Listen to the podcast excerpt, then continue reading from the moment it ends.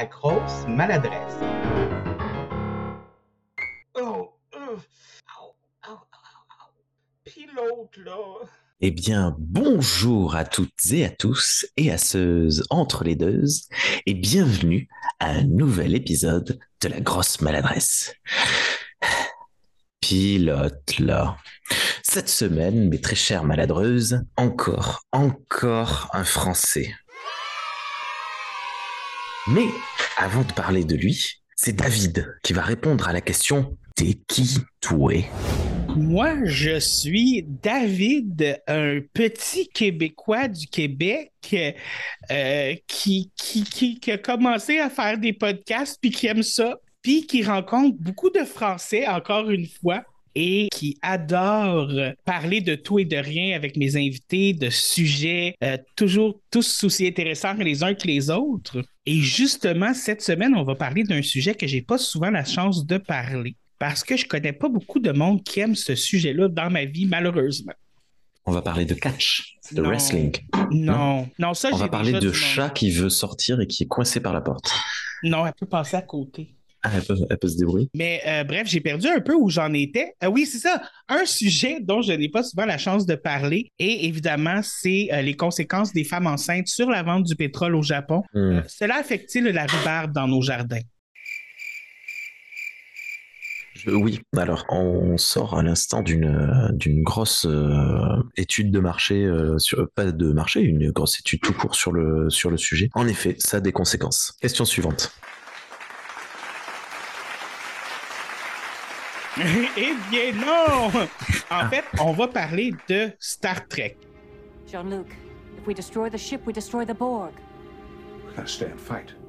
Sir, we have lost the Enterprise. We should not sacrifice. We have not lost the Enterprise, Mr. Worf. We are not going to lose the Enterprise. Not to the Borg, not while I'm in command. You have your orders. I must object to this course of action. The It is- objection is noted. With all Et j'ai avec moi un, un spécialiste de Star Trek, pourrait-on dire? Un grand fan de Star Trek? Oui, euh, pas spécialiste, euh, mais fan, ouais. Quelqu'un qui aime bien euh, transmettre euh, sa fan attitude. Ça se dit pas. Et effectivement, que tu fais aussi des TikTok euh, où qui parlent de Star Trek. Bon, certains sont un peu plus développés que d'autres.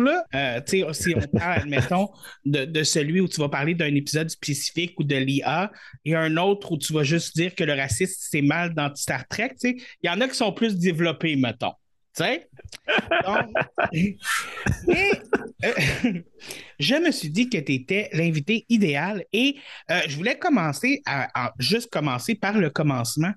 Ça, ça a été quoi ton premier contact avec Star Trek? Ah, le, le first contact de Star Trek. Est-ce que je peux, juste avant de répondre à cette question, te, te dire quelque chose, David? Euh, Déjà, de nez.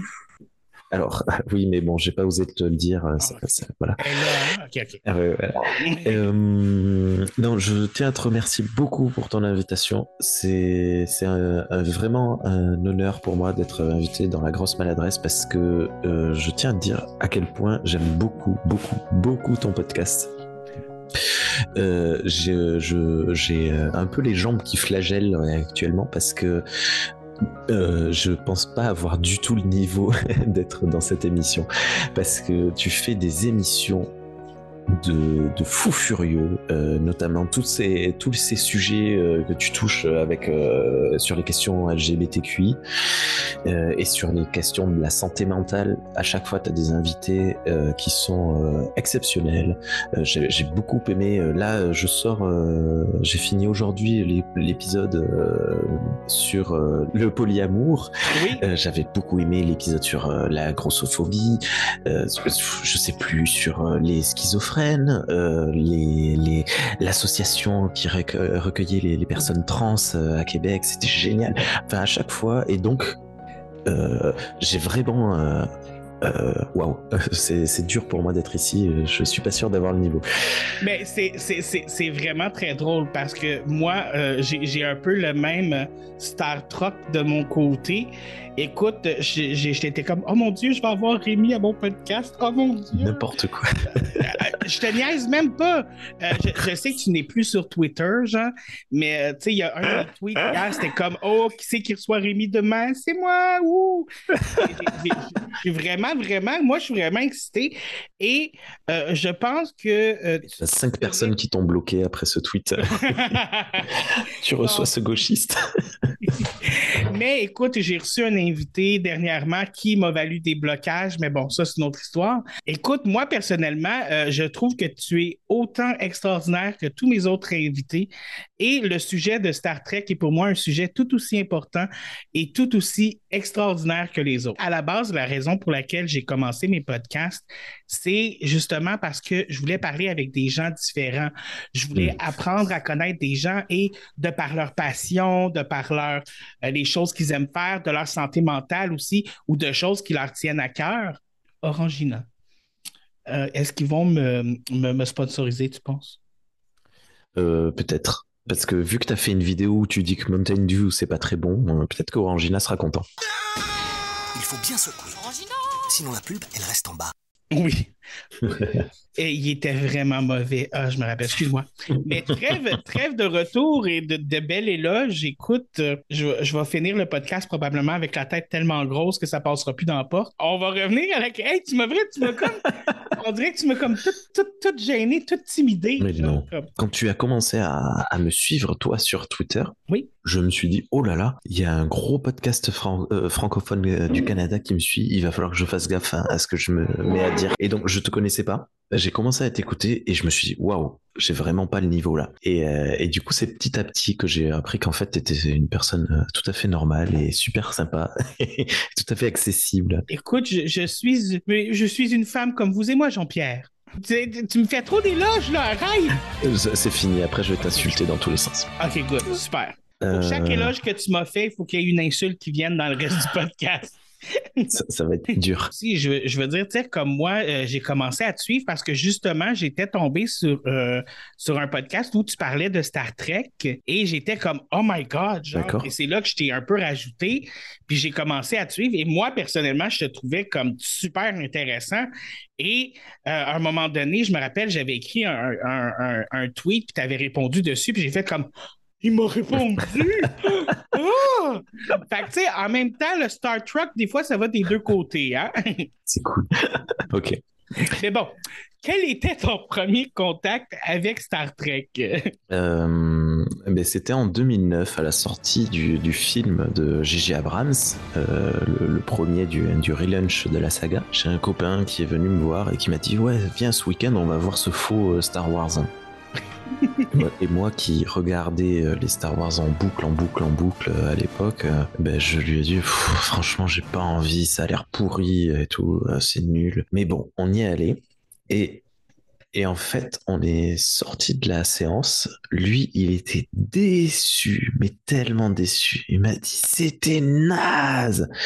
Et moi, alors, je, c'est pas, c'est pas, je l'ai pas adoré, mais je me suis dit il y a quelque chose de, de, vraiment très intéressant. Et je me suis dit de toute façon, une saga qui dure depuis tant d'années et qui sort encore des films au cinéma aujourd'hui, c'est pas pour rien. Il doit y avoir quelque chose de plus à creuser. Et euh, si bien que, si je me trompe pas, c'est un des premiers Blu-ray que j'ai acheté. Alors que je sais pas, enfin pareil, je le regardais de temps en temps, mais pas pas ouf. Après, j'aimais bien à l'époque euh, J.J. Abrams à cause de Lost, Oui. mais euh, mais euh, depuis j'ai déchanté. Euh, J.J. Abrams, c'est vraiment une personne que j'exècre assez assez fortement. Je suis je suis désolé si vous aimez euh, J.J. mais j'ai vraiment de- des Il est passé de héros à zéro.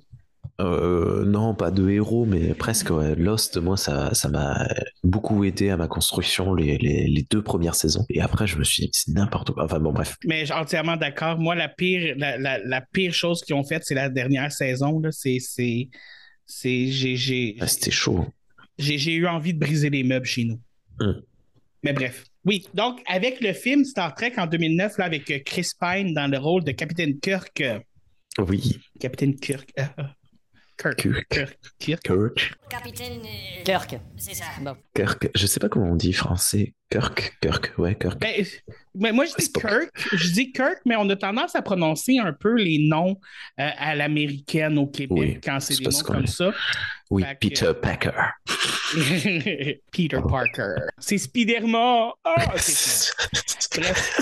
Euh, écoute, mais tu vois, moi, j'aurais pensé que tu avais capté un petit peu plus tôt. Mais du coup, euh, ce qui s'est passé, donc j'ai, parce que du coup, je, je- il y a eu un cheminement plus tard. Oui. Euh, j'ai le deuxième film Into Darkness est sorti. Et, lui, je sais pas, je sais pas si je suis allé le voir au cinéma ou si je l'ai vu en téléchargé ou en Blu-ray directement. Je, je me souviens plus, mais je sais que je l'avais vraiment bien aimé. Et c'est à ce moment-là que je me suis dit quand même, il va falloir que que je m'y mette un peu. Et j'ai téléchargé de manière illégale euh, la première saison de la, de la série originale parce que ben, j'ai un esprit un peu complétiste. Donc moi, je me suis dit, je vais tout faire dans l'ordre de, chronologique de, de, de diffusion. On a la même maladie mentale là-dessus. Euh, ouais, et là, euh, en ce moment, j'ai trouvé une, une chaîne YouTube qui fait des reviews de catch hein, et je me tape des vidéos d'il y a trois ans et parce que je, il, faut que je fasse tous les épisodes, donc c'est compliqué. Bon, bref. Et du coup, euh, j'ai regardé la moitié du premier épisode. J'ai mis pause. J'ai tout effacé de mon disque dur. J'ai dit c'est bon. J'ai dit à mon épouse pour mon anniversaire, je veux euh, la série complète de, de TOS. Et, euh, et après, ben voilà, série après série, euh, en prenant euh, parfois en, en- vraiment en aimant énormément, parfois en me disant bof, et parfois en me disant c'est nul parce que ben il y a quand même quelque chose qu'il faut bien avouer, c'est que Star Trek, ben, ça reste une série, un univers, comme tous les autres univers créés par les êtres humains, c'est-à-dire que ben, ça a ses forces, ses faiblesses. Parfois c'est génial, parfois c'est transcendant, parfois c'est juste médiocre, euh, voire même mauvais. Et toi? C'est pas parce que c'est Star Trek que c'est, c'est- ça chie de l'or, mettons. Admettons. Écoute, moi, moi j'ai, j'ai- j'ai été. Mon premier contact avec Star Trek, j'étais un petit peu euh, plus jeune. euh, et c'est, ça a été un peu avant toi. Je, je- je suis surpris de ça. Quand j'étais plus jeune, euh, euh, c'est quelque chose que vous avez, je sais pas, mais on avait un poste euh, de télé euh, ici. Oui, on avait la télé en France. hein. Ouais, non, non, c'est un poste spécifique. un- un- ça s'appelait Super Écran. D'accord. Et Super Écran, dans le fond, c'est que ça faisait juste. C'est quatre postes différents qui jouent des films en permanence, un après l'autre, genre. Fait que c'est toujours des films et à chaque mois, tu as des nouveaux films qui embarquent, puis ils rejouent quelques fois durant le mois. Et j'ai eu mon premier contact avec Star Trek Generation, le film, en 1994 D'accord. euh, avec Jean-Luc Picard comme capitaine. Et euh, ça a été ma première découverte. Mais à l'époque, je ne savais pas du tout qu'il y avait une série télé par rapport à ça. Euh, J'étais Hmm. complètement clueless. Pour moi, c'était juste comme des films. Puis là, à un moment donné, il y a eu comme un autre film qui est sorti après que j'oublie le titre. Euh, Après euh, Generations, oui. c'est First Contact. Oui, OK, c'est ça. Et après ça, il y a eu l'insurrection puis Nemesis, Ouais. euh, tout ça. Et pour moi, c'était juste quatre films qui étaient comme la suite d'un de l'autre, un peu genre comme Alien, Aliens, puis Alien Mhm. 3, là. Mhm. Puis c'était arrêté là. J'aime l'univers. C'est, c'est les films qui m'ont donné goût un peu à, justement, euh, à la science-fiction dans l'espace, tout ça, euh, qui m'ont amené à écouter des séries télé comme Andromeda ou euh, euh, comment que ça s'appelait? Euh, Stargate, oui, Plus tard. Stargate, exactement. Et il y en a un là avec euh, un gars qui... Farscape. Farscape, exact. Ouais, ouais. C'est cool, hein, Farscape. Oui. C'est- Celle-là était plus humoristique, je trouvais, puis elle était Ouais. plus... euh, bref. Détendu. Euh, fun. Exactement. Mais je savais toujours pas que Star Trek, c'était des séries télé, puis c'était tout ça parce que euh, j'avais pas nécessairement accès à Internet à l'époque, j'avais pas nécessairement accès à des ordinateurs, fait que j'avais pas accès à la connaissance. Et un jour, euh, je parlais des films, genre, c'est mes films préférés, puis là, quelqu'un me dit Ah, ben, t'as-tu vu les séries télé? J'ai fait Pardon. What? Qu'est-ce que tu es en train de me dire? Il y a des séries télé, genre? Et là, la personne, elle me fait Ouais, il y en a quatre ou cinq. Pardon? Il y en a quatre ou cinq? 4 ou 5 saisons ou séries? Série, série, ouais, ouais, c'est ça. Écoute, et là, moi, j'étais euh, flabbergasté. Euh, écoute, puis à l'époque, tu pouvais pas sur Internet là, euh, streamer, tu pouvais pas trouver des affaires. Ouais, c'était pas évident. hein. Et ça a été un enfer d'essayer de regarder ça. Et j'ai réussi, des fois, on avait des postes de télé de science-fiction, mais ça repassait des épisodes un peu en désordre. Fait que j'ai capté quand je pouvais, tu sais, puis je vais te dire, pour être honnête, dans les débuts, j'étais comme pas trop sûr si euh, Voyager, c'était la même saison que Ben Space Nine. Ben. Euh, écoute, tu sais, tout se mélangeait dans ma tête. Et à un moment donné, quand les, les séries télé se sont mis à sortir en DVD, en Blu-ray, le je me suis fait un plaisir. Et j'ai commencé, un peu comme toi, du début parce que j'ai cette maladie-là. Euh, je, dois dire que j'ai un petit peu moins tripé sur la, originale, la série originale, mais je pense que c'est juste parce que ça a quand même vieilli beaucoup, là.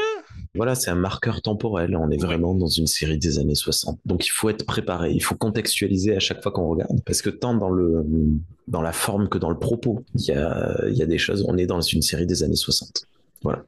Mais même si c'était dans les années 60 et, tout ça, je trouve qu'il y a toujours un côté tellement psychologique aux épisodes de Star Trek, genre. J'ai comme l'impression, peut-être un peu moins dans les départs, mais c'est tout le temps plus profond que juste la surface euh, ils essayaient du moins. Après, bon, euh, ils n'ont pas forcément toujours un propos non plus. Tu vois, le, fameux épisode avec euh, Arena où Kirk se bat contre un Gorn, il n'y a pas vraiment de propos à part l'antimilitarisme basique, mais c'est très. Voilà, c'est très quelconque. Ou Spock Brains. Spock's Brain, pardon. Tu, tu veux dire Monsieur Spock Spock. Ah. Monsieur Spock? Et oui, alors ça, il faut en parler de cette version euh, euh, doublée euh, particulière. ça, c'était. Moi, j'ai jamais regardé en version française. C'est mais il y a plein, plein, plein. Quand j'avais le, podcast Star Trek pour les nuls, il y avait plein de monde que j'invitais que j'interviewais je, comme ça. Et dès qu'ils avaient euh, un certain âge et qu'ils avaient découvert la chose à la télé, ils me disaient mais c'était pas possible, c'était pas possible. Il y a des accents extrêmement racistes aussi. Mais, mais bon, c'est comme ça. En fait, c'est Bibou qui m'a mis euh, au défi de, de, de, parler de Monsieur Spock comme si je ah. pas vraiment ça. Docteur Spock, Docteur Spock. Monsieur, Monsieur Spock. D'accord. Ah, je croyais que c'était une version dans la version française qui oh, prononçait oh, comme ça. Euh, ben, dans la version française, que je ne sais pas s'il y a la même française. Euh, non, non, c'est la version québécoise. Ouais. Ça la série originale n'a jamais été doublée en français de France. Ah, OK. Ouais. OK. Parce que euh, des fois, c'est un peu dur parce que nous, ici, des fois, les films sont doublés au Québec. Des fois, on a votre doublage de la France. Fait que des fois, c'est un peu dur de, savoir d'où ça vient. Bref, oui, non, c'est ça. C'est Bibou qui m'avait mis au défi de, de, de, dire ça. Je connais pas ce type. Je, je connais pas Bibou. Non, ça me dit rien. Ah, OK. Rien du tout. C'est un, un, petit Français là, qui habite à Rennes. Là. Rien, d'important, rien d'important. Rennes, c'est une ville de, punk à chien, c'est ça? Non, pardon. oh mon Dieu! J'aimerais ça peut-être qu'on passe là, sans, nécessairement trop, euh, trop, trop, trop euh, se, mouiller, sans nécessairement, mais tu sais, qu'on aborde un peu le, genre de thème, puis qu'on parle un peu peut-être des, différentes euh, séries ou saisons. Euh, si, tu, si ça te tente, si, si ça te tente pas, on peut arrêter le podcast et ça se finit là. La, grosse malade. Non, on parle de ce que tu veux quand tu veux, autant que tu veux. Il n'y a pas de problème. Mais ben, on avait commencé à parler de Star Trek, la, série originale, ouais. Euh, qui était avec euh, justement les premières aventures de Kirk, de Captain Kirk puis de Monsieur Spock, là, oui. avec Leonard, Leonard, Leonard Nimoy. Mm-hmm. Leonard Nimoy et euh, je me rappelle jamais le nom de Shatner. William Shatner, dont, si je ne me trompe pas, il faudrait regarder sur Internet, mais je crois que c'est son anniversaire aujourd'hui, le jour où nous enregistrons, ou c'était hier. Le 22 mars, c'est. Ouais, c'est ça. Bonne fête, Monsieur Shatner! Mais l'épisode va sortir un peu plus tard, mais sachez qu'on enregistrait le 22 mars et que c'était sa fête. Et tu sais qu'il est, euh, il est canadien, il est de Montréal, mais il de est pas. Notre-Dame de grâce! Ouais, mais il n'est pas du tout francophone. Ah, mais ça, c'est ça, c'est pas rare. Il y a des personnes qui, qui naissent à Montréal et qui n'apprennent jamais le Ouais. français. À part dire voulez-vous coucher avec moi, ils savent rien dire quoi. Ah non, écoute, même ça, ils savent pas. Euh, Ah. des- ils savent même pas des fois qu'est-ce que ça veut dire bonjour, tu sais. Donc, euh, Ah. ouais, non, ça, il y, a- y toujours une petite guerre euh, sur l'île de Montréal euh, entre les, les francophones et les anglophones, malheureusement. Mhm. Parce que, tu sais, c'est parce que, tu sais, là, on embarque dans quelque chose, mais c'est que Mais- le Québec, c'est la seule province au Canada qui est francophone. Ouais. Et euh, donc, euh, euh, il y a beaucoup d'anglophones qui vivent, mettons, à Montréal, au Québec, et qui ne veulent pas apprendre le français sous prétexte qu'au Canada, euh, la langue primaire, c'est l'anglais. Hmm. Et donc, c'est comme la guerre où tous les Anglais disent tous les Français du Québec devraient apprendre à parler anglais. Et tu as tous les Français du Québec qui disent ben, si vous habitez au Québec, vous devriez apprendre à parler français. Donc, il y a Mhm. comme une espèce de guerre comme ça, euh, Euh, mais euh, on sait. Mais j'ai dès, que, dès que tu mets la poutine sur la table, tout le monde est heureux. Ah, mais j'ai de la famille, enfin mon, mon épouse a de la famille au Canada et donc j'ai eu la chance de, de, de venir une fois. Et, donc on m'avait expliqué, je sais plus. Alors attends, pas très loin des chutes de Montmorency. des OK, OK. Euh, je, sais plus. Oui? Mon nom de famille, c'est Morancy. Eh ben oui, c'est vrai. C'est mes chutes! Elles sont à toi. Elles m'appartiennent, c'est pas vrai. Mais, euh, fait que t'as déjà visité le, le Québec? Ouais, ouais, ouais, c'est un bonheur. Je sais, on est tellement fin. Et j'ai même fait un truc que je n'ai jamais fait en France et que je n'aime parce que je sais pas du tout mon truc. Je suis allé voir un match de sport. Je suis allé voir euh, les, les, le, le hockey sur glace. Euh, C'était euh, Montréal contre Los Angeles. Les Canadiens de. Montréal? Ouais, et ils ont mis une, une rouste au- à Los Angeles. Mais ils ont jamais voulu se battre. Moi, je pensais, à un moment, là, ils ont commencé à se pigner et moi, j'ai, euh, je me suis levé avec tout le monde et tout. Et j'étais tout content. Ils ont, ils sont pas battus. Du coup, bah, j'étais un peu triste. T'étais content. ben ouais. Moi, je croyais que ça faisait partie du truc. Ouais, ben, c'est. Normalement, c'est rare un match de hockey qui n'a pas au moins une bagarre. Rien du tout. Ça a monté le ton, c'est tout. Mais bon, voilà. S'il n'a pas été la bonne journée. Ouais, ouais. mais bon, voilà. Alors qu'en France, ben, je vais jamais voir de match de foot, de match de rugby. Ça ne m'intéresse pas. Je déteste ça. Enfin, je déteste. Je n'aime pas du tout ça. Ça ne m'intéresse pas. Et je me suis dit, quitte à être au Canada, aller voir un match. Et c'était, euh, vraiment cool. hein. Il y avait toute une ambiance. Il y avait- quelque chose d'assez, euh, assez merveilleux à vivre Et- ça. Ah oui, et puis euh, s'il y a quelque chose qu'on aime au Québec, à part la poutine, c'est bien le hockey. Ouais. C'est, c'est comme tu touches pas à notre poutine puis tu touches pas à notre hockey. D'accord. On revient à euh, the, Ri- the Original série. Je veux pas être pas fin, mais c'est un petit peu ma moins préférée. Hmm. Mais c'est, je pense que c'est vraiment à cause du côté euh, un peu vieillot. Euh, tu sais, les effets sont pas très, très. tu sais, y- les effets spéciaux, mettons que.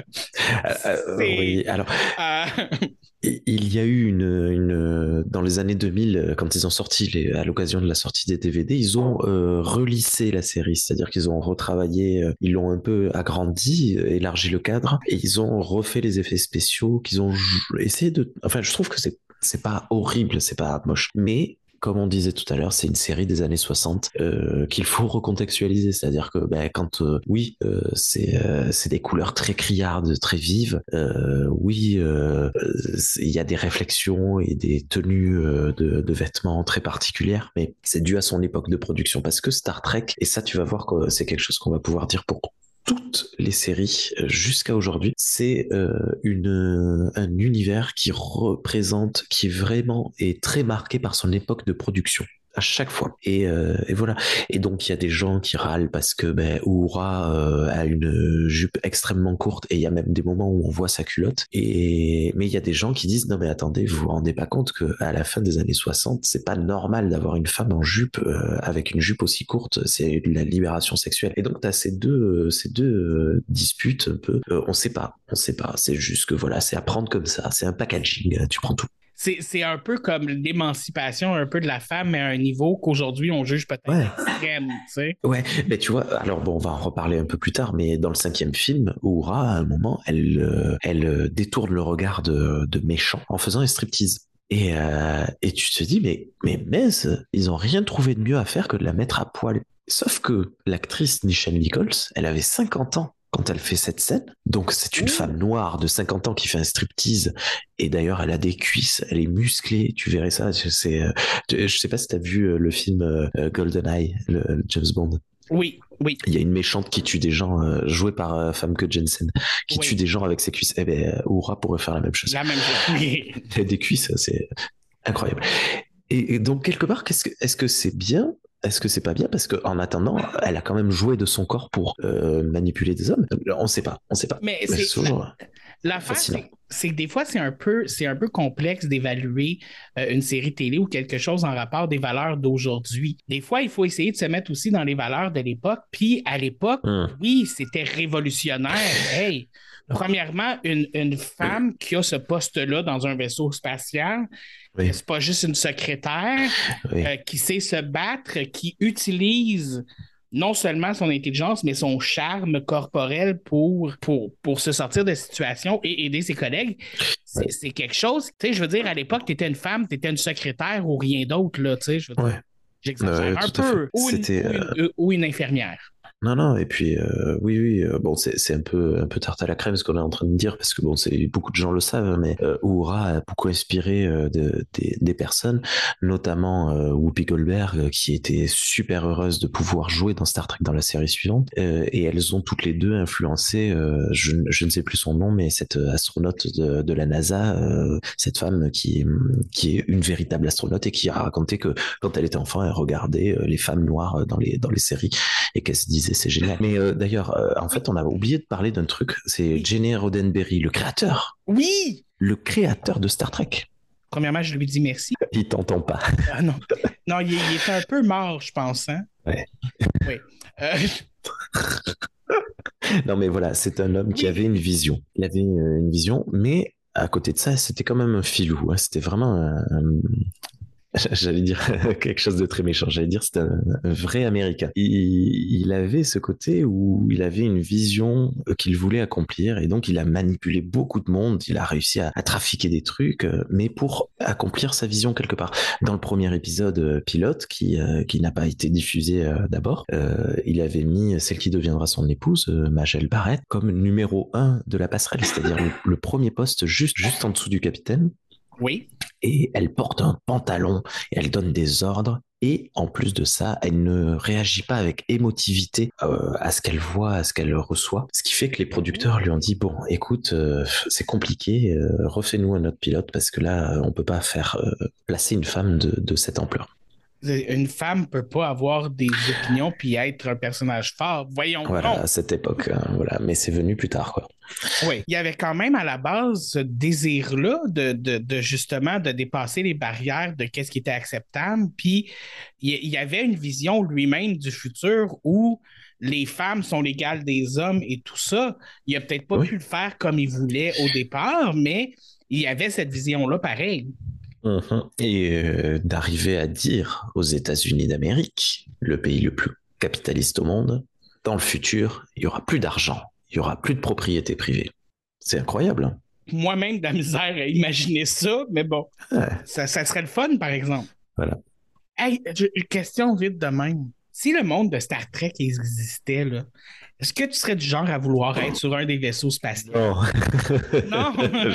J'aurais tellement peur. Déjà, je suis pas sûr d'accepter de me faire télétransporter. Euh, Non, non, je pense que je, je sais pas, je me trouverais, je, je sais pas ce que je ferais, mais on, on en avait évoqué la question une fois dans un podcast. Je, je sais pas. Je pense pas que je serais dans Starfleet parce que je suis pas du tout militariste euh, ni, ni militaire. Bon, c'est pas des militaires. Bon, bref. Mais euh, je, je sais pas du tout ce que je ferais. Tu ferais quoi, toi? Ah, écoute, moi, j'aurais peur parce que j'ai l'impression que je serais un des, des personnages euh, secondaires en arrière qu'on voit dans un épisode juste pour le voir mourir. là. Lower decks? Ah, euh, red shirt. oui, exactement. Mais en, même temps, euh, moi aussi, j'ai un petit problème avec la téléportation. Hmm. Euh, écoute, parce que moi, j'ai comme un, un- un principe dans ma tête qui me dit Oui, mais tu sais, si je me fais téléporter, tu sais, dans le fond, moi, j'ai l'impression qu'ils détruisent ton corps puis ils le recréent à une autre place. Fait que t'es pas vraiment toi, t'es juste une recréation de toi. Fait que le toi original, il est mort. Alors, c'est, c'est expliqué dans, dans un épisode de TNG que Non. Parce que beaucoup de monde pense ça, même McCoy, hein, il pensait ça euh, de manière internaliste dans le premier film, il disait non mais ça va pas de me téléporter quoi. Et, et en fait non, c'est même pas une sauvegarde de toi qui est recréée, c'est toi qui est dématérialisé, envoyé par des petites particules et rematérialisé. Donc c'est réellement concrètement toi. Ouais, mais j'aurais quand même peur. Surtout quand tu vois l'épisode de Enterprise où ils se téléportent avec des, des branches qui leur poussent dans les arbres, dans le, dans le corps et tout. Bon, bref. Ben, tu sais, des erreurs de téléportation, il y en a eu quelques-unes de temps C'est- en temps dans quelques presque- épisodes.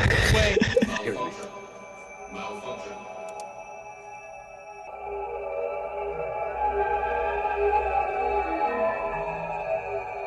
More signal. They're losing their pattern. Oh no, they're forming.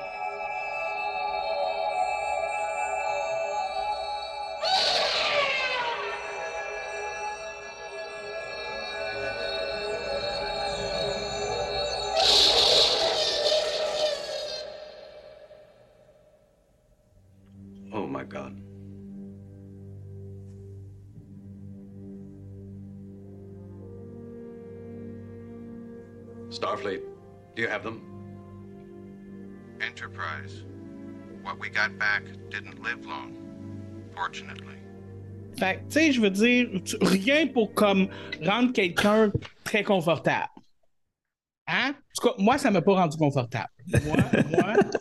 Mais écoute, ensuite, euh, euh, je pense qu'il y a eu des films qui sont venus par la suite. euh, ah, non? Non, avant les films, il y a une série animée, Oh!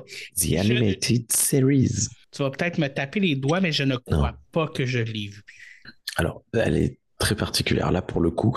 Est-ce que tu as, tu as dû voir des, des mèmes, des mimes sur Internet de la série de Spider-Man qui bouge très peu, tu sais? Oui. Celui où il se montre avec les doigts dans tous les sens, tu sais? Ouais, ouais, ouais. Eh bien, euh, c'est le, le même principe, c'est-à-dire que c'est des images qui bougent très très peu. On a euh, un, un mime très connu avec Kirk qui regarde comme ça la caméra et qui se cache la bouche, et on a l'impression qu'il rigole. Alors qu'en fait, dans le dans le dans l'épisode, il est pas du tout en train de rigoler, mais c'est marrant parce que, enfin bon, voilà. c'est c'est très très très très très particulier à regarder. Mais pour le coup, euh, c'est vraiment c'est vraiment la, la quatrième et cinquième saison de la série originale, parce qu'il y a deux saisons. Dans le propos, dans le sens, dans la de- dans une vision internaliste de la chose, c'est merveilleux. C'est vraiment génial parce qu'ils se permettent des concepts de vaisseaux, des concepts d'es- d'espèces aliens euh, magnifiques. C'est génial, c'est vraiment très beau. Mais par contre, pour le coup, c'est extrêmement daté et c'est vraiment euh, une pure série des, des animés des années début des 70. Euh, très très compliqué à, à regarder. Mais moi, j'aime beaucoup. Oui. C'est sur Netflix. Je vais peut-être- lui donner une chance parce que, tu sais, souvent, quand il y a des, des séries animées, comme, tu sais, Lower Decks, euh, ça, ça m'a pris un, ça m'a pris un, un temps à me convaincre de l'écouter parce que j'étais comme, Ouais, ça va ouais. avoir une vibe que je vais aimer? Ça va-tu être trop enfantin? Est-ce que nanana? Fait que je pense que j'avais un peu cette peur-là, mais finalement, Lower Decks, j'ai été agréablement surpris. Euh, Très agréablement surpris même. Mhm. Donc, euh, oui, ok, je vais, je vais y donner une chance. Vrai. Faut avoir le temps. Après ça, c'est les films. Oui. Oui, là, on parle des films encore avec Kirk puis, euh, et Spock. Parce qu'il faut le dire, Kirk puis Spock sont, même si euh, n'ont pas eu le plus de saisons avec eux autres, c'est quand même les deux premiers auxquels tu penses quand tu penses à Star Trek. Oui, euh, en fait, ce qui s'est passé, c'est que dans la première saison, c'était un peu de la mise en place et tu avais souvent le héros d'un épisode, c'était souvent soit Kirk, soit Spock et parfois, mais pas très souvent, McCoy. Et ils se sont rendus compte que il y avait des pics d'audience lorsque les trois étaient réunis. Et du coup, dès la saison 2 et surtout, mais vraiment surtout dans la saison 3, ils sont tout le temps tous les trois ensemble et c'est les trois héros euh, réels de la série. Quitte à mettre euh, d'autres personnages un peu en retrait. Et donc dans les films, Kirk et Spock sont extrêmement exploités et sont vraiment très très grandement mis en avant. Mais le, personnage de Spock, déjà, juste par le fait que c'est un vulcan, puis de la façon qu'ils que vivent leurs émotions, entre parenthèses, euh, de la façon qu'ils voient la vie, tout ça, déjà, juste comme ça, je trouve que juste ce personnage-là amène une dynamique euh, plus philosophique de la vie aussi. Et je pense que ce côté-là est quand même aussi important parce que, comme moi, je disais, tu sais, comme, je, je- malheureusement, je suis pas un grand fan de Star Wars. Je suis vraiment désolé si tu l'es. Non, non, pas plus que ça. Bah, du coup, euh, je, je suis passé totalement à autre chose. Quoi. Et c'est ce côté-là que je trouve que, euh, que j'ai pas retrouvé dans Star Wars, mais que j'ai réussi à retrouver dans Star Trek. C'est c'est ce côté philosophique-là qu'il y a tout le temps une base de compréhension, puis il y a tout le temps aussi une espèce de, tout dépendamment de la série que tu écoutes, il y a tout le temps un questionnement qui vient, tu sais, comme on pense à Jean-Luc Picard qui a beaucoup de questionnements là, par rapport aux intelligences artificielles, euh, qu'est-ce qui fait un être humain un être humain, euh, tout ça. Euh, On pense aussi au fait de, tu sais, à quel moment est-ce que on peut juger une race alien par rapport à la valeur, à nos valeurs à nous, comme ça. Mhm. Il y a tout le Ouais. temps ce côté psychologique-là et philosophique-là qui, qui m'allume. Moi, ça m'allume. C'est pour ça que je dis que j'ai tout le temps l'impression que c'est plus intelligent comme série télé, tu sais. Ouais, ouais. Mais en fait, si tu veux, c'est euh, qu'est-ce que c'est que de vivre ensemble? Qu'est-ce que c'est que de vivre ensemble euh, tous et toutes? C'est euh, apprendre à, à comprendre euh, l'autre avant de d'attenter quoi que ce soit. Et, et donc ouais, c'est tout le temps, tout le temps, tout le temps la même rengaine. Comprendre, comprendre, comprendre. Voilà. Et Aller là où la main de l'homme n'a jamais mis les pieds. C'est le savoir-faire canadien qui permet l'envoi le 28 octobre 2034 du vaisseau spatial Romano Fafar qui quitte la Terre vers les confins de l'univers. Là où la main de l'homme n'a jamais mis le pied. est-ce que tu viens de citer un- une série télé québécoise? Wow! J'ai j'ai pas de j'ai pas d'honneur à ça. C'est euh, quand euh, Star Trek pour les nuls existait, il y avait JP euh, Jean-Pierre qui était qui était membre de- du, du podcast qui était canadien, enfin qui est canadien et qui m'a dit il faut que tu regardes ça. On a fait un épisode là-dessus et c'est absolument génial. Dans, une- dans une Un galaxie de chez vous, Voilà. Ça a bercé mon enfance. Euh, C'était une série télé sur un poste pour enfants quand j'étais plus jeune. Puis là, ils ont fait des films après. Puis là, ils vont refaire un autre film. Comme... Ouais, c'est de la folie. Ouais. Puis en plus, c'est avec quand même des acteurs euh, québécois, québécoises qui sont, qui sont renommés aujourd'hui, là, tu Mhm. comme qui ont leur. euh, Ah, je suis comme- moi, je- on- le, le fait que t'as comme. Ah, on dirait que ça me fait comme un petit. Ah, il connaît quelque chose de chez nous. Eh oui, c'est vrai qu'on a cette image euh, très euh, euh, égocentrée en France, hein, en fait. Euh, non, mais on est très, on, on est un ancien empire, hein, faut pas l'oublier. C'est, pour nous, c'est à vous de, de nous ressembler. C'est pour ça, continuez de vous battre contre ces Anglais, continuez de parler français. C'est mieux, c'est bien. Ben, écoute, on, on a, on, a, on a été obligé de créer une loi pour nous aider avec ça. Ouais, ouais. Et euh, il y a eu six ou sept films, six films par rapport à The Original Series. oui, oui, oui. Euh, Il y a eu le film tout simplement de Cannes! Ça, c'est le deuxième. Oui. Euh, attends, je l'ai ouvert ici. The Search for Spock, Mhm, The. Voyage Home, Mhm, The Final Frontier, The Undiscovered Country. Voilà. Et euh, avec ces films-là, euh, j'ai quand même commencé, tu sais, comme après avoir vu The, The Original Series, j'étais comme, oh, OK, les films, ça s'améliore par rapport à ce que c'était dans la série télé. On- Totalement. on- on Le premier, euh, ouais. Euh, le, le premier est particulier quand même, mais euh, bon, enfin moi c'est un film que j'aime beaucoup, mais sur le coup euh, c'est chaud hein, quand tu quand tu sors de la série originale qui était pleine de couleurs et tout, et que tu arrives dans ce truc euh, univers très terne, très lisse, avec des des moules, ils ont des pantalons avec des, des comment, euh, je sais pas, je sais pas comment dire, des moules gosses. Des mousses knuckles. Des mousses knuckle, ok. Et, et bon, c'est très particulier. Et puis après, à partir de la colère de Cannes, euh, Wrath of Cannes, on, on a un truc qui se crée visuellement, euh, une cohérence qui commence à se mettre en place, et c'est beaucoup plus agréable visuellement, même s'ils ont quand même des pattes def et qui sont très ancrés dans les années 80-90. euh, mais bon. Mais en même temps, il fallait que ça évolue avec le temps. Ouais, comme- ouais. Mais Et alors, temps- du coup, toi, la question qui fâche et qui tue, c'est c'est lequel de ces six-là que tu, tu préfères? On fait une top tier euh, S euh, liste Une top, une top tier liste, c'est ça? Dans, ces, dans cette série de six films-là, lequel est mon préféré? Même s'il n'était pas aussi intense que ça, j'ai beaucoup aimé The Rat of Cannes, Mhm. mais surtout à cause du personnage de Cannes. Euh, genre, il y, a quelque chose qui, même s'il n'est pas nécessairement, euh, tu sais, il n'est pas gentil, on s'entend, là, c'est pas, euh, pas une bonne personne. mais il y avait quelque chose. C'est pas une belle personne? non, c'est ça.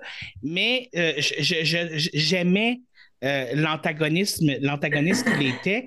Et je pense que ça, ça m'a vraiment. Mais j'ai beaucoup aimé aussi The Final Frontier. Ah, The Final Frontier. Je, je crois que c'est mon préféré aussi. Mais je suis pas certain. Moi, je suis incapable de, de placer un ordre. Ouais, je, je sais juste que la couleur, euh, la couleur, la couleur de Cannes est celui que j'aime le moins. Mais je l'aime oh! beaucoup. Mais ça veut pas dire que je l'aime pas. Mais, tu l'aimes le moins.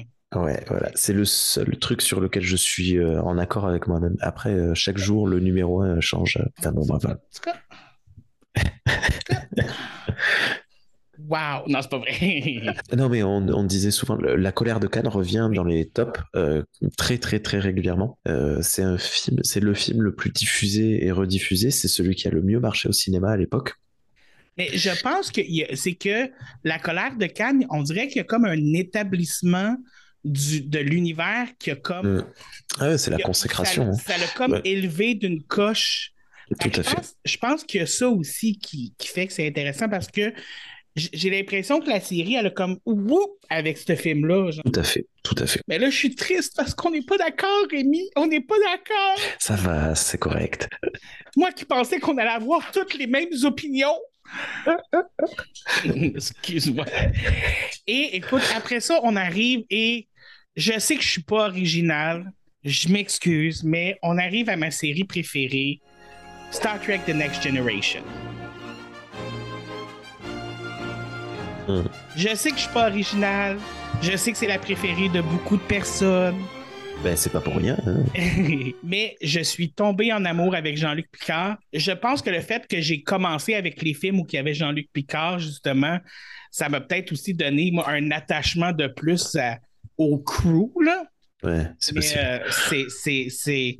Celle-là, je, je suis tombé en amour. Et le personnage de Data le personnage de Data, de voir toute l'évolution qu'il fait au cours de. Tu sais, puis c'est étrange à dire parce que c'est un robot, là, on s'en Oui, oui, oui.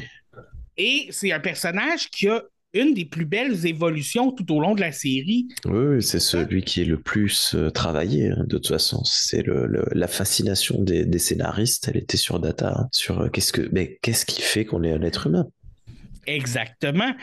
Encore une fois, ça revient au côté, euh, au côté personnel, au niveau philosophique.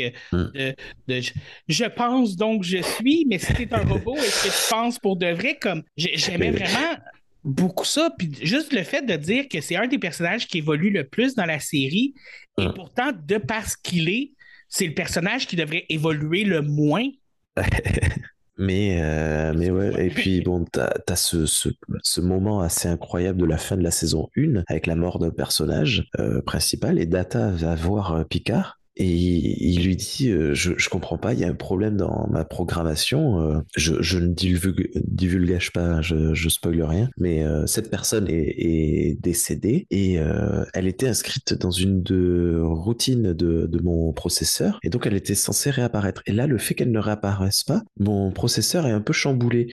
Qu'est-ce qui se passe? Et, donc le Picard il sourit, il dit ben vous manque quoi, cette personne. Et donc vous êtes vous êtes triste et, et, du coup, euh, tu te dis, oh là là, c'est incroyable. Et tu t'arrives, quand cette, euh, ce dialogue arrive, c'est waouh, c'est magnifique. TNG, euh, c'est normal que ce soit ta série favorite. C'est la série de favorite de beaucoup, beaucoup, beaucoup de monde.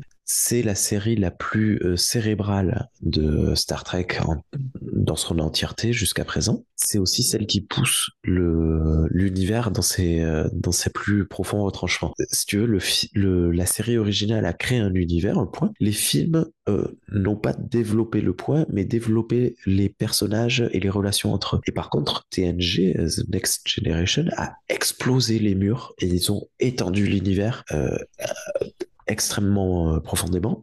Et, euh, et, pour le coup, c'est là où à chaque épisode, il se demandait qu'est-ce qu'on peut faire vivre de plus, où est-ce qu'on peut aller plus loin, plus loin, plus loin, where no one has gone before, etc., etc., etc. Où est-ce qu'on peut se rendre pour encore dépasser les frontières, de dépasser, de, de se surpasser dans cet univers-là. Là? The, Next Generation, puis aussi, c'est que, comme tu disais, ils ont mis en place tellement beaucoup de choses qu'on va voir dans les futures saisons par la suite, euh, tout ça. Puis, ils- ont quand même créé ce- cette espèce de, d'importance-là où le- les personnages sont présents. Tu sais, puis c'est sûr que c'est une série télé, je veux, on peut pas dire que les personnages sont pas secondaires, mais c'est de voir la compréhension de nouveaux mondes par rapport à ces personnages-là qui est super intéressant.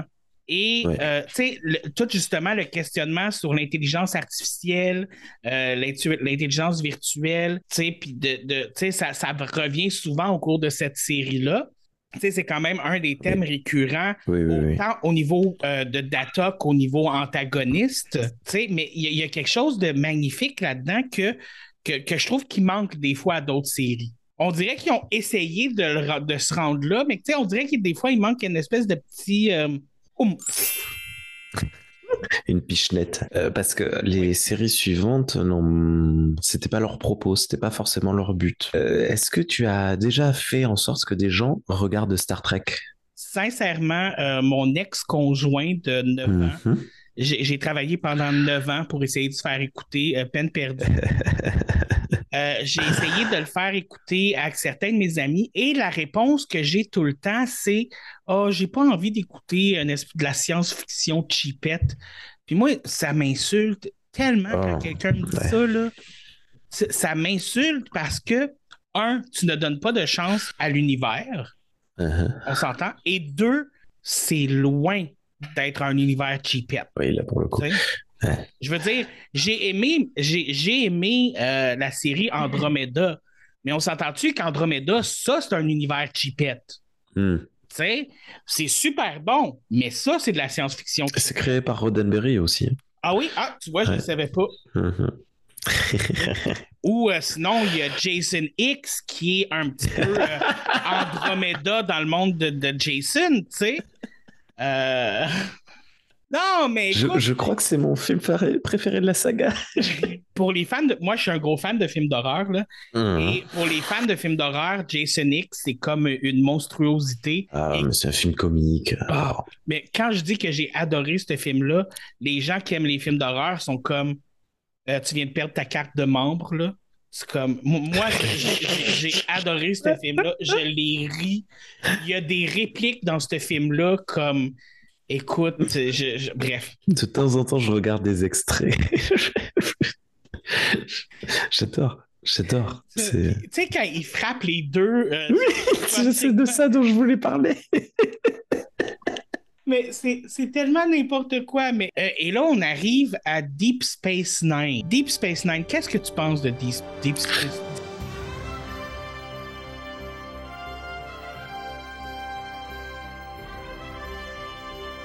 C'est dur, hein DS9. Space Nine? Mais, mais je suis content parce que ton niveau d'anglais est nettement supérieur à moi, mais même toi, tu galères à le dire. Donc c'est la preuve que c'est un nom. euh, Ils, auraient, ils auraient pas pu l'appeler euh, Space Station. Remarque, Space Station. Ouais, je sais pas. Bon, bref, c'est ma série. juste appeler ça euh, Star Trek Space Nine.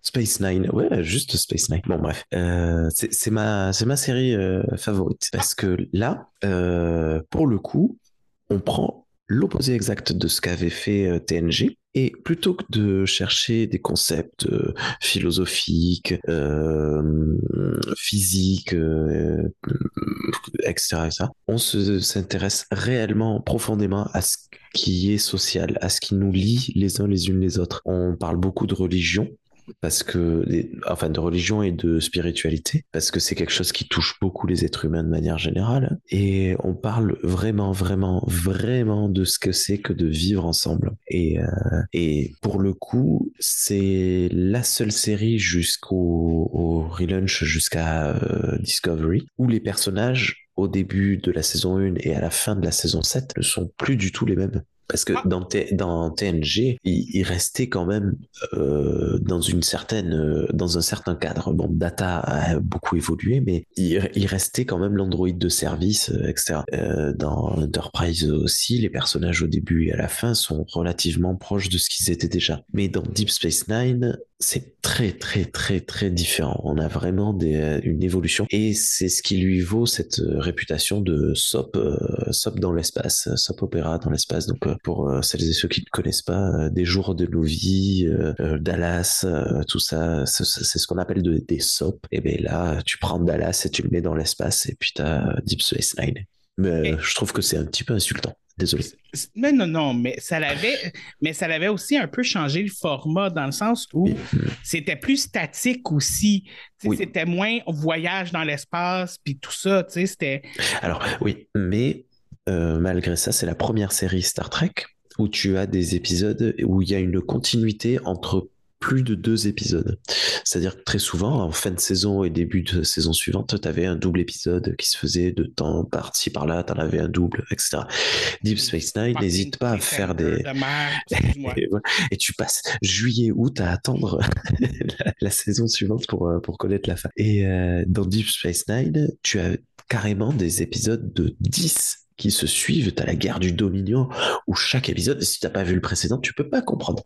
Ça fonctionne euh, plus, ça fonctionne plus en, en arc d'épisode qu'en épisode un peu un après. Voilà, après, bon, c'est, ça reste. Il y a quand même beaucoup, beaucoup, beaucoup d'épisodes euh, épisodiques, justement, de, de, de moments épisodiques. Mais ça, pour le coup, c'est Star Trek qui prend un tout petit peu de retard sur euh, les productions de son contemporaine, euh, de, son époque, parce que les séries qui suivaient euh, de manière hebdomadaire et qui avançaient avaient déjà commencé. Et donc Ronald D. Moore a dit il faut qu'on mette ça dans, dans, Star Trek. Et c'est lui qui a appuyé pour, pour que ça soit fait avec Brandon Braga et, et oh, Ira Bergstein.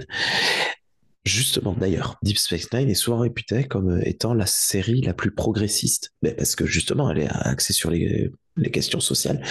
Donc, on y croise des personnages transgenres, des personnages euh, plus ou moins homosexuels. Je dis plus ou moins parce que. C'est jamais mentionné c'est voilà, il n'y a pas une véritable voilà, il n'y a pas une véritable prise de position. Et, euh, et voilà. Mais d'ailleurs, euh, je voulais dire un truc par rapport à TNG. Je suis désolé à Next Generation, mais Roddenberry dans le premier épisode de TNG, on voit un homme qui porte des jupes. Enfin, qui porte une jupe, le Scantman. Et, euh, et en fait, Roddenberry, il a dit il faut que vous compreniez que dans Star Trek, les notions de genre sont complètement bouleversées on s'en fiche que tu portes une jupe, que tu portes un pantalon. Ça ne définit pas ton genre ni ton sexe. Et il a commencé à, émettre des questionnements sur ce qui deviendra plus tard, ce que l'on définira plus tard comme la pansexualité. C'est-à-dire que... Ou même ben, la non-binarité. La, ouais, voilà. Et euh, la non-binarité, je suis pas certain qu'il ait, euh, qu'il ait réfléchi à cette époque-là. Non, ben, peut-être pas réfléchi, mais c'est quand même un concept inconscient un petit peu qu'il pouvait avoir, ne serait-ce qu'en mettant l'homme en jupe où c'est un homme, mais il porte quand même des vêtements de femme. Est-ce que, c'est de comment est-ce que cet homme se, tu on n'embarque pas dans le principe de comment cet homme-là se sent en lui-même, hum. mais il y, a quand même un, tu sais, c'est comme, il, vient de gratter une petite surface, là, Ouais. Et puis la robe de cérémonie de, de, Picard, hein, euh, euh, Patrick Stewart en robe, c'est, il a une classe incroyable. Alors bon, ça reste Patrick Stewart, donc il a dit je veux bien mettre une robe, mais je garde mon, mon pantalon. Donc il a quand même un pantalon parce que hein, bon, lui il est straight, euh, straight. Mais mais voilà, il voulait, ça, ça, a été mis en place quand même. Après ça, normalement, on arriverait à Star Trek Voyager.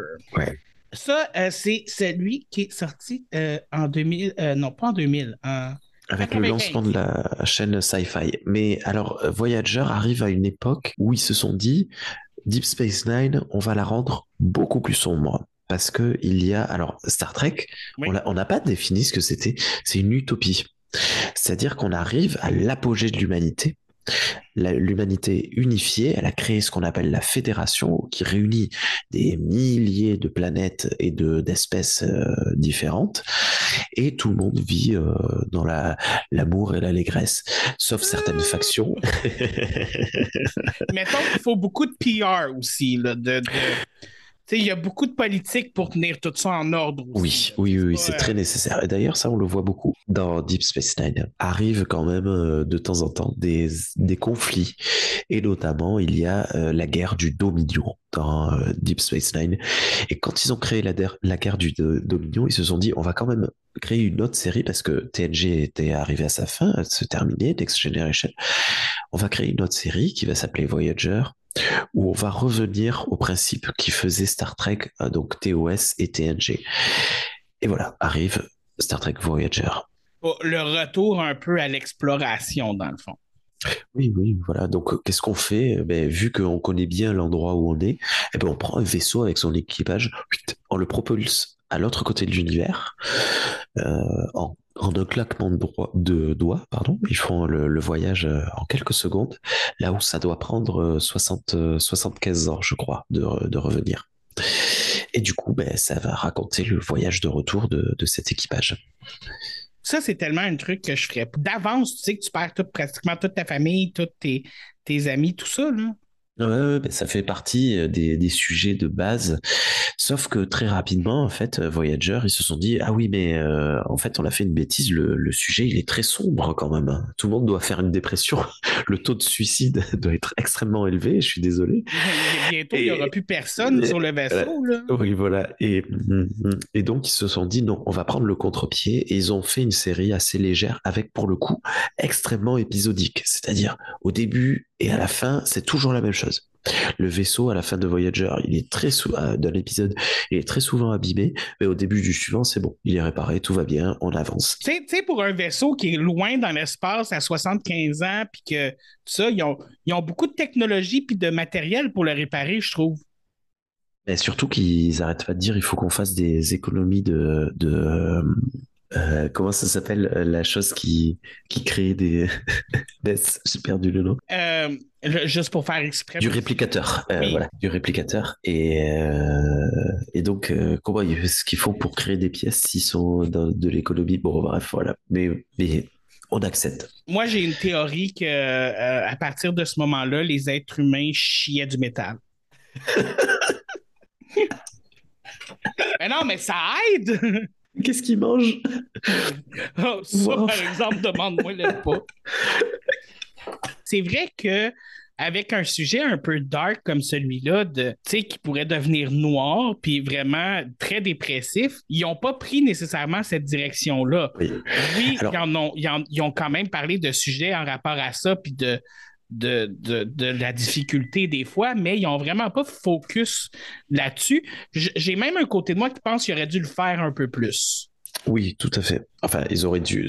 Enfin, oui, oui, oui, oui. Voilà, c'est euh, une occasion manquée. Tu sais, dans, dans Star Trek pour les nuls, on avait fait le, le tout premier épisode s'appelait l'épisode pilote sur les, épisodes pilotes. C'est-à-dire que on avait regardé euh, le, but de, ce podcast à l'époque, c'était de faire découvrir Star Trek à deux personnes, euh, Charles et Renaud que j'aime beaucoup et que j'embrasse. Et, euh, et donc on leur avait fait regarder tous les épisodes pilotes, juste les premiers, et on avait enregistré en disant qu'est-ce que vous avez pensé de, de cet épisode? Et eh bien Star Trek Voyager, quand tu sors de l'épisode pilote, c'était celui qui leur avait donné le plus envie de voir la suite. Parce qu'il y a l'action, il y a un cliffhanger, ils finissent, euh, ils sont de l'autre côté de l'univers, quoi. Comment est-ce qu'ils vont faire pour revenir? Et du coup, voilà, donc je pense que tout le monde, euh, devant sa télé, au fil et à mesure des semaines, a dû se dire, bon, ok.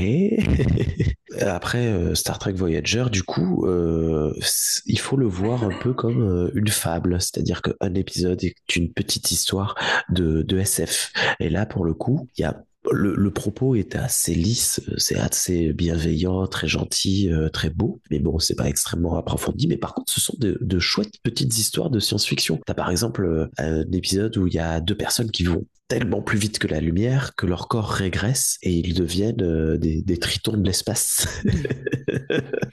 T'as un épisode où il y a deux personnes qui prennent un téléporteur et euh, un télétransporteur et qui fusionnent et qui deviennent une nouvelle personne. Et à la fin, qu'est-ce qu'on fait? Parce que c'était quand même le chef de la sécurité et le cuisinier du vaisseau. Le nouveau, il veut ni être chef de la sécurité ni cuisinier. Alors qu'est-ce qu'on fait? On le sépare en deux, on le tue pour faire revenir les. Enfin bon, tu vois, c'est plein de, de, petits questionnements euh, de SF très intéressants. Écoute, tu viens de me faire, j'avais complètement oublié ça comme. Les traitons de l'espace. oui. Excuse-moi. Si tu vas dix fois plus vite que la lumière, tu vas te transformer en triton de l'espace. Avant de, dire ça, je tiens juste à préciser une chose qu'on n'a peut-être pas mentionnée. Euh, mais il, faut juste dire que les séries euh, sont pas nécessairement en ordre de quand est-ce qu'elles arrivent dans le temps non plus. Tu sais, admettons, Discovery se passe avant euh, oui, l'original, va pas en ordre de quand les séries sont sorties. Jusque-là, jusqu'à ce qu'on arrive à Enterprise, si. On a TOS, les films, TNG, Deep Space Nine qui, se, qui vient un petit peu en superposition de TNG, Voyager qui vient en superposition de Deep Space Nine après que TNG soit terminé, puis les films. Exactement. Mais Enterprise, ça, ça passe avant. Ça, ça commence avant tout le reste. C'est pour ça que je voulais le mentionner. Là, mhm. C'est pour ça que je voulais mentionner ça, parce que Enterprise se passe avant tout ce qui s'est passé avant. Voilà. Bref, excusez. Grosse loupe juste pour ça. Une time loop? Euh, Parce que euh, Voyager, tu as beaucoup d'épisodes sur euh, des, des, des comment, des paradoxes temporels. Il n'y a pas eu les films de TNG avant? Oui, ben oui. On n'en a pas parlé. Complètement oublié. Vu que j'en ai parlé au début parce que c'est avec ça que j'ai découvert que j'ai découvert les, des séries, genre mon cerveau a fait, on en a déjà parlé. parce que ça m'a quand même donné la, piqûre. Je hmm. dois avouer que mon préféré, c'est peut-être un peu Nemesis. Oh. parce que j'aimais beaucoup un peu le. C'est le film que je trouvais un peu le plus. Euh, peut-être ah, que j'ai un problème avec les, les, les, versions dark, mais je trouvais ça comme. Ouais. Je trouvais ça sombre, genre. Ouais, sordide. Ouais. ils ont été un peu dans, dans, dans du. du... Tu sais, je dirais pas jusqu'à dire que c'était un film d'horreur, mais tu sais, ce, film-là m'a quand même fait peur. Ouais, mais t'as une séquence de, de, on aurait peut-être dû faire des trigger warnings euh, au début de l'enregistrement. tu, as une, séquence de, viol mental qui est terrifiante. Tu as les Rémusiens, donc euh, une espèce extraterrestre qui fait très peur physiquement. Enfin, ouais, c'est très particulier. Mais je suis très content parce que pour le coup, Nemesis, euh, là, c'est très rare hein, que ce soit cité comme un épisode préféré. C'est même plutôt l'inverse. Hein. Souvent, c'est le film avant l'arrivée de J.J. Abrams qui est le moins aimé. Mais je pense, je pense que mon côté, justement, qui aime les films d'horreur, a comme vu un mélange de Star Trek et de films d'horreur dans le même film. Fait que mon cerveau a fait Je t'accueille, D'ailleurs, euh, l'horreur dans Star Trek, on pourrait presque faire un épisode juste pour ça. Euh, il y a de super bons épisodes d'horreur dans Star Trek. Ben, c'est ça. Il y en a qui font peur, effectivement. Euh, il y a eu des épisodes de Star Trek qui m'ont fait plus peur que des films d'horreur à la base. après, c'est voilà, tu prends toujours le concept in space, no one can hear you, et, voilà. He can hear you scream.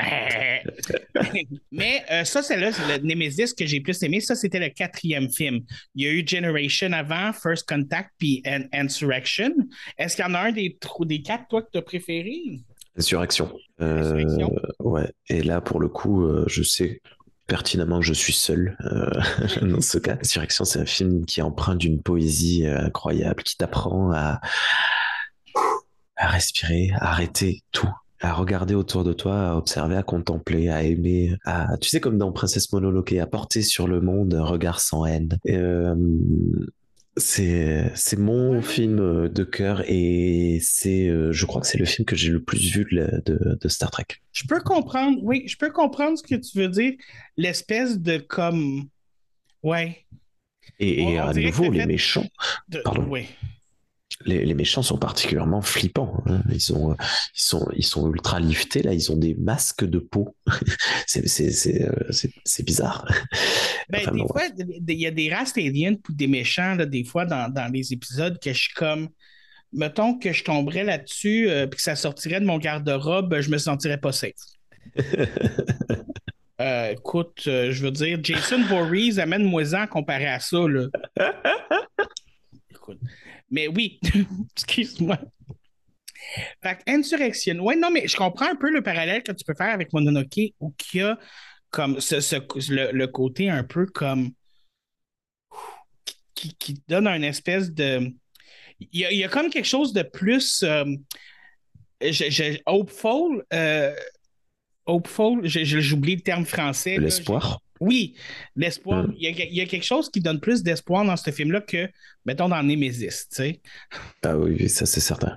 Encore que Nemesis finit sur une touche particulièrement positive, hein, avec l'espoir que ça puisse aller bien. Ouais, mais Le climax euh, est pas très positif, mais, euh, mais la, la... T'as envie de pleurer. oui, non. on va dire que ton, tes, processeurs, euh, il y a une, un manque dans, dans ton processeur, c'est ça? Oui. ouais, t'as vu? On fait des liens. Ok. Donc ces quatre films, juste donc toi, tu as commencé à regarder via euh, Generation, le film. Mais euh, si là, tu arrivais et qu'il y avait une personne qui venait devant toi et qui te disait, est-ce que je peux commencer par les films? Tu lui, tu lui dirais, commence par les films ou plutôt commence par les séries? Écoute, l'affaire, c'est que j'ai un problème, moi, qui fait que euh, avec le temps, je suis devenu un peu OCD. Je sais pas ce que ça veut dire. obsessif compulsif. D'accord et qui fait que parfois, euh, j'ai comme de la misère à ne pas faire les choses en ordre, de la hmm. misère à dire aux gens de ne pas faire les choses en ordre.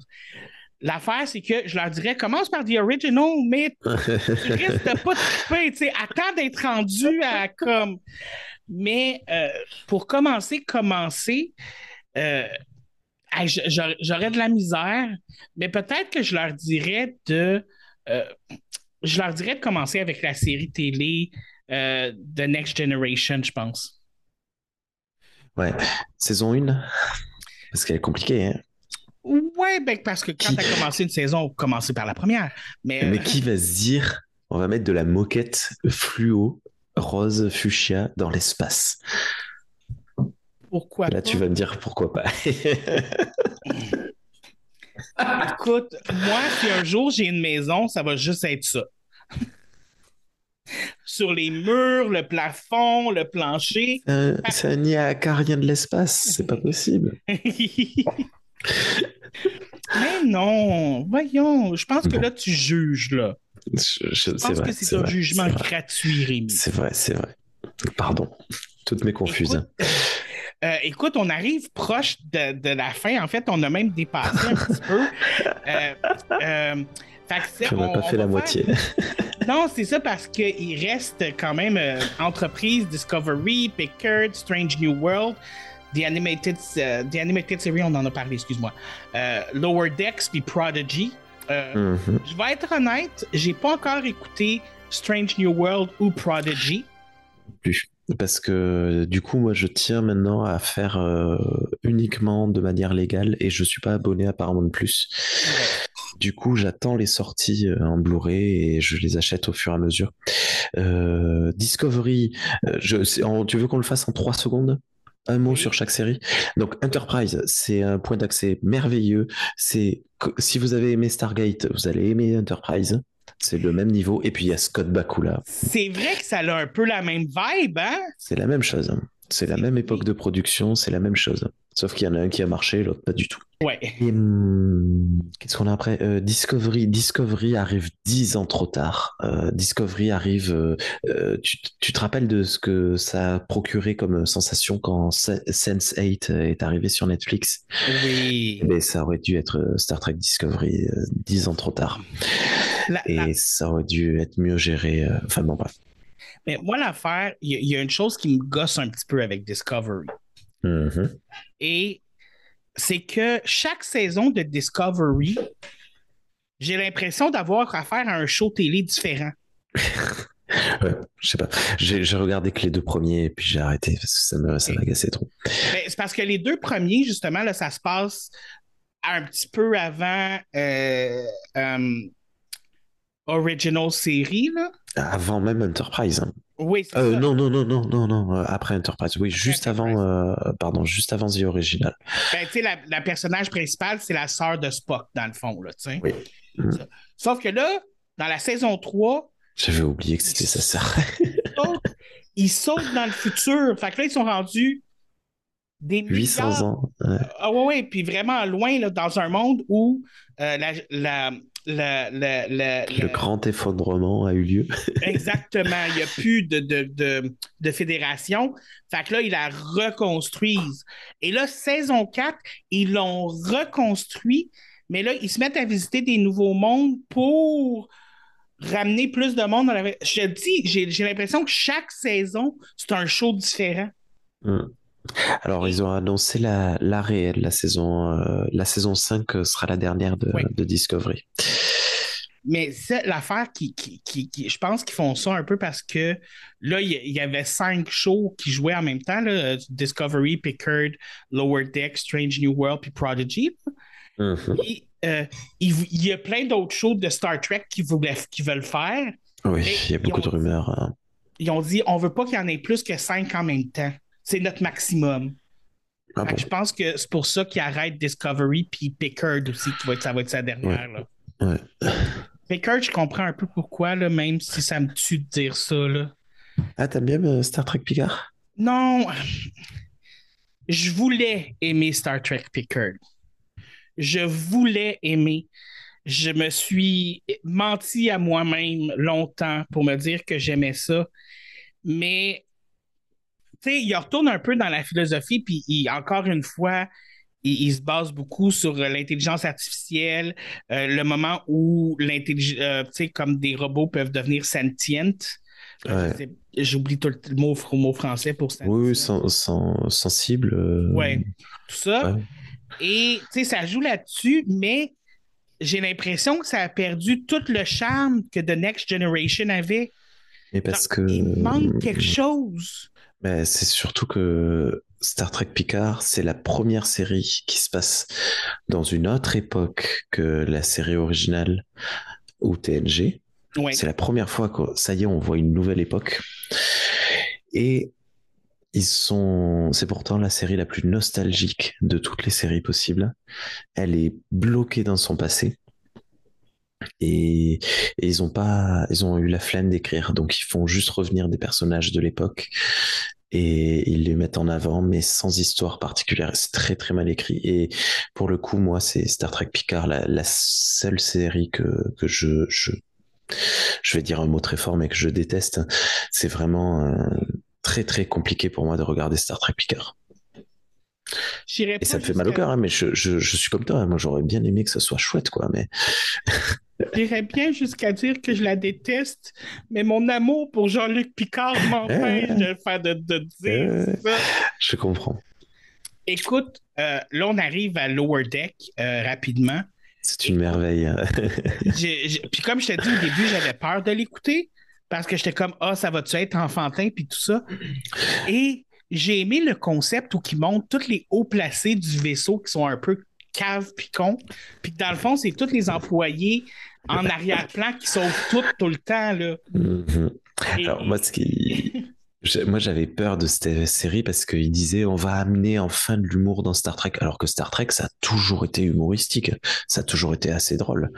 C'est pas un show humoristique, mais ça a toujours été assez rigolo. Et le fait d'appuyer sur que c'était un des scénaristes de Rick and Morty qui est arrivé et qui a fait ça. Et en fait, dès le premier épisode, je suis tombé en amour et j'aime vraiment beaucoup euh, Lower Decks. C'est vraiment très chouette, c'est fun, c'est rigolo et c'est sérieux euh, à la fois. C'est c'est comme justement, tu as le côté justement où que, il y a des moments donnés où les gens en arrière de, Lower Deck qui vont, les, les hauts placés vont penser, oh, on vient de faire un, euh, on vient de réussir à faire en sorte que cette, planète-là embarque dans la fédération, mais dans le fond, c'est parce que ceux du Lower Deck ont fait des petits trucs en arrière, comme je me rappelle pas c'est quoi qu'elle donne à un moment donné, la jeune demoiselle, elle donne des. Des, outils, des, outils, c'est ça. des, euh, des, bêches et des haches euh, pour travailler la terre. Puis finalement, tu sais, comme j'ai ça, puis oui, il y a beaucoup du monde. Tu sais, tu dis que Star Trek, c'est drôle, mais tu sais, c'est pas le focus de Star Trek d'habitude d'être Non, c'est vrai, c'est vrai. Puis ça, il y a beaucoup plus de focus à être drôle là-dedans, tu sais. Mais j'aime le fait qu'ils n'ont pas fait, on va juste faire de l'humour absurde, on va quand même garder le côté humain, psychologique puis philosophique, mais le traiter avec plus d'humour. Hmm. C'est vrai. Et ça marche. Exactement. Écoute, les deux autres, moi, je peux pas dire grand-chose parce que Strange New World, je l'ai pas écouté, mais je dois dire que je suis très intrigué. Parce que, bon, premièrement, il y a Rebecca Romijn, Stama- Re- euh, Je sais pas le dire. Je pensais que tu allais me dire Hanson Moons, qui est beau comme un dieu. Oui, mais lui, je le con- il est beau comme un dieu, mais je le connaissais pas nécessairement. Oui. Ouais. Mais euh, c'est vrai qu'il écoute. C'est. c'est, c'est, c'est... Tu sais, je veux dire, puis même le gars qui joue Spock, je suis comme Ethan Gregory Peck, là. J'étais comme. My God, vous allez me faire fantasmer sur Spock en plus, là. Dans la saison 2 de Discovery, qu'est-ce qu'il est beau, hein, avec Oh sa barbe là. Tout à fait. Je vais être honnête, j'ai rarement fantasmé sur des personnages de, de Star Trek. Tu sais, il y en a que je trouvais cute, que je trouvais intéressant, mais euh, ouf! Lui, là, le nouveau Spock, là, ouf! Il est, il est venu titiller mes, mes, mes, mes parties sensibles. avec ses oreilles pointues. Oui. Ça, ça donne un côté elfique, on aime ça. Dans le fond, c'est ça, les, les Vulcains, c'est comme les elfes. C'est les elfes de l'espace. ouais. Exactement. Et les, et les Klingons, c'est les, trolls euh, de l'espace, c'est les orques de, de l'espace. hein. Hey, mais moi, c'est une affaire. Les Les c'est les Dark Elves. Pardon. Oh my God, il y a tellement plein de parallèles à faire. Qui sont les nains de l'espace? Les Ferengi? Ah oui, ils aiment l'argent. Je m'en allais faire une mauvaise joke qui faisait même pas de sens. Je m'en allais dire, c'est les Oompa Loompa. C'est même pas dans la Ah, wow, OK. Et euh, t'as Star Trek Prodigy que j'ai pas écouté encore. Mais le Alors- côté 3D, puis j'ai l'impression que c'est un peu plus pour les jeunes. Là, oui, c'est clairement pour les enfants. Euh, c'est une série euh, Nickelode- Nickelodeon, donc c'est clairement orienté pour les enfants. Euh, les personnes en qui j'ai confiance, euh, que, que j'aime, qui m'ont fait des retours, euh, me disent bon, c'est mignon. OK. Voilà. Mais en même temps, c'est ça, il y, a- il y a un côté de moi qui est comme, j'y donne-tu une chance? Parce que dans le fond, je suis juste un grand enfant, tu sais. Mm. Il y a un côté de moi que j'ai de la misère avec les shows 3D un peu, là. Voilà, seul- il faut. Le seul show 3D que j'avais aimé dans ma vie, je sais pas si vous avez eu ça en France, c'était Reboot. Ça me dit rien, peut-être, mais Tu sais, c'était, c'était des, des. Ils vivaient dans une espèce de, de monde bizarre, puis là, tu as des jeux qui tombaient du ciel sur la cité, puis il fallait qu'ils aillent dans les jeux, puis qu'ils gagnent les jeux pour pas que ça détruise la ville. c'est étrange ça. Ouais, puis t'avais. Euh, t'avais une méchante qui s'appelait Hexadécimale. Je- ça me dit rien du tout. C'était un show télé quand j'étais jeune. Ok. Ça jouait à Canal Famille. Le problème, c'est que j'ai tapé euh, reboot série et j'ai toutes les séries qui ont rebooté. donc, Non, ben, de- euh, si tu fais, si t'écris, moi, quand je suis sur Google, si j'écris juste reboot, puis je vais dans images, ça me donne les images de reboot. Là, tu vas voir, c'est comme de la très vieille 3D cheap. Là. Ok. Tu vois-tu un peu? Oh, oui, d'accord. Ah, ça me dit quelque chose, ouais. euh, Des personnages violets et verts. Tiens, voyons, on va faire quelque chose qui est pas du tout podcastique si vous nous écoutez, si vous nous regardez. oui, Voilà, c'est ça, reboot. Mais euh, non, ça, c'était une série que j'aimais beaucoup. Et je pense que c'est la seule série 3D que j'ai aimée dans la vie. Oh, tu t'es défocusé sur Focus? Voilà, c'est mieux. Écoutez, euh, mes, mes maladreuses d'amour que j'aime beaucoup, je sais qu'on a fini un peu vite sur la fin. euh, que, écoute, moi personnellement, j'ai pas dit tout ce que j'aurais aimé dire. On voulait vraiment Désolé, faire je parle beaucoup. Non, c'est correct. C'est pas à cause de ça que j'ai pas pu tout dire. C'est parce qu'il y en a plus à dire. Et je suis sûr que toi aussi, tu aurais voulu en dire plus. Ah oui, mais moi, je m'arrête pas. Et euh, il y en a beaucoup à dire sur Star Trek, mais je voulais principalement faire cet épisode-là pour faire un peu un survol. Euh, Peut-être vous donner le goût de l'écouter. Euh, Écoute, moi, si je reçois un message de quelqu'un qui a jamais écouté les Star Trek puis qui me dit Tu m'as donné le goût de l'écouter, moi, j'ai l'impression que je gagne. Puis euh, je, vais, je vais vous mettre en contact avec Rémi. Il va vous donner 3 millions de dollars, puis ça va finir là. On peut faire l'inverse. Tu les mets en contact avec moi et ils me donnent 3 millions de dollars. Ah là, ben là, ils n'écouteront pas certains, là. On n'avait pas parlé de 3 millions de dollars? Qu'on n'avait pas. C'était pas dans le plan? Ah. Écoute, on, on- coupe, coupe, on en parle après. OK, c'est bon. Et euh, comme tu sais, parce que tu écoutes mes podcasts, Ouais. je. je- je- tu sais, le gars qui a l'air surpris que le monde écoute ses podcasts, c'est comme. Oh! Euh, c'est un bonheur. J'aime beaucoup terminer mes podcasts sur des conseils slash recommandations de la semaine. Oui. Donc, est-ce que tu aurais un conseil slash recommandation de la semaine pour mes maladreuses? Oui. Alors, j'ai mis. Ça fait combien de temps qu'on a fixé la date? Deux semaines, hein? C'est ça, toi et Oui. moi? Ça fait deux semaines que je réfléchis, je réfléchis, je me dis, mais je peux pas conseiller ça, c'est c'est nul. Ah, je peux pas dire ça, c'est nul. Ah, je peux pas dire ça, etc., etc. Jusqu'à il y a euh, ben, 1h10 euh, avant qu'on commence à enregistrer, où je me suis dit, mais c'est simple, hein, je vais proposer un truc qui a, qui m'a énormément plu enfant, qui s'appelle, pour les personnes qui regardent sur YouTube, La, la balade, de la mer salée. Balade de la mer salée. C'est Corto Maltese. Alors Casterman, c'est l'éditeur. C'est. Non, non, ça va. C'est Corto Maltese, la balade de la mer salée. C'est ce qu'on appelle un fumetti, c'est-à-dire une bande dessinée italienne qui a, qui est réalisée par euh, Hugo Pratt, euh, dessinée euh, et scénarisée par Hugo Pratt, qui est un moment de, de romantisme pur. c'est une bande dessinée entièrement poétique qui se passe euh, au début de la Première Guerre mondiale, euh, dans les années 14. On suit Corto Maltese. C'est un pirate, euh, des années euh, 1910, quoi. Donc, euh, ils sont à bord de, véritables euh, bateaux, chalutiers, machin, et ils montent tout un sale coup, gros coup, parce qu'ils savent qu'en Europe, la, Première Guerre mondiale va bientôt éclater. Et euh, voilà, ils torpillent des, des, euh, des vaisseaux euh, hollandais, euh, allemands, etc., etc., pour faire du, du commerce euh, illégal, etc. Et, mais tout ça, c'est du second plan, ça n'a pas d'intérêt. Ce qui est intéressant, c'est euh, la beauté de l'univers et le romantisme euh, qu'il y a. Et si vous préférez lire des romans que regarder euh, des bandes dessinées, et bien du coup, Hugo Pratt, il a écrit un roman qui s'appelle Corto Maltese tout court, qui euh, met, euh, met en scène donc cette fameuse histoire de la balade de la mer salée. Pour ce qui est de mon conseil slash recommandation, euh, comme je disais, encore une fois, j'ai raté le train, puis je le propose un peu en retard et tout ça parce que quand tout le monde prenait le train, moi, j'étais en train de regarder autre chose. J'ai écouté la série télé Heartstopper euh, sur euh, Netflix, je crois. Euh, c'est euh, une télésérie avec des jeunes qui sont euh, ici, on dirait à l'école secondaire. Je crois chez vous, ça serait peut-être le col. Tu sais, quand 15-16 ans, c'est Le lycée. le lycée. OK. Donc, au lycée.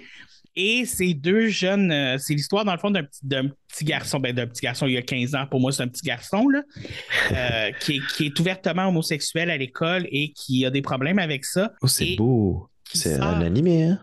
Non, ben, il y a- ça vient d'une bande dessinée, mais la série télé est en Ah oui, live non, ça y est, je vois des images. Ok. Ok. Mais il y a quelque chose de très, euh, très féerique aussi de la façon que certaines choses sont faites là, dans la série télé. Là. Mais, euh, et euh, il sort avec un je- autre jeune garçon qui cache leur relation et qui est un garçon très toxique. Donc, il passe son Ah. temps à dire des choses comme euh, euh, il n'y avait jamais personne d'autre que moi qui va être capable de t'aimer dans la vie parce que t'es une merde, dans le fond. Tu sais, le genre de choses qu'on aime se faire dire par le chum qui veut pas que personne sache qu'on soit ensemble. Ouais, tout à fait. Et il finit par rencontrer un autre garçon euh, qui, lui, ne sait pas qu'il est encore qu'il est euh, homosexuel et qui découvre en fait sa bisexualité. D'accord. Et euh, c'est un peu l'histoire de comment ces deux personnages-là tombent en amour. Et la raison pour laquelle je la propose, c'est que, un, c'est vraiment bon, c'est très bien écrit, les personnages sont très réalistes, même s'il y a un côté poétique puis féerique à tout ça. Et euh, personnellement, j'ai rêvé tout mon secondaire puis tout mon cégep que quelque chose comme ça m'arrive. Ça m'est jamais arrivé, mais là, je l'ai vu à télé. Bravo. Puis euh, j'ai pleuré soutient. quelques fois. Euh, c'est sûr que si vous êtes homophobe, je ne vous le recommande pas. Parce que, tu sais, comme, on s'entend que vous aimerez probablement pas ça, mais en même temps, euh, si les gens sont tu- homophobes, pas sûr qu'ils sont ici. Et voilà. Je- Anyway. Et euh, sur ce, on se revoit la semaine prochaine alors qu'on apprend comment scalper un Psyduck pour faire une marmite. C'est quoi un Psyduck? C'est un Pokémon. Ah, d'accord. La grosse maladresse. vous a été présenté par David Morancy.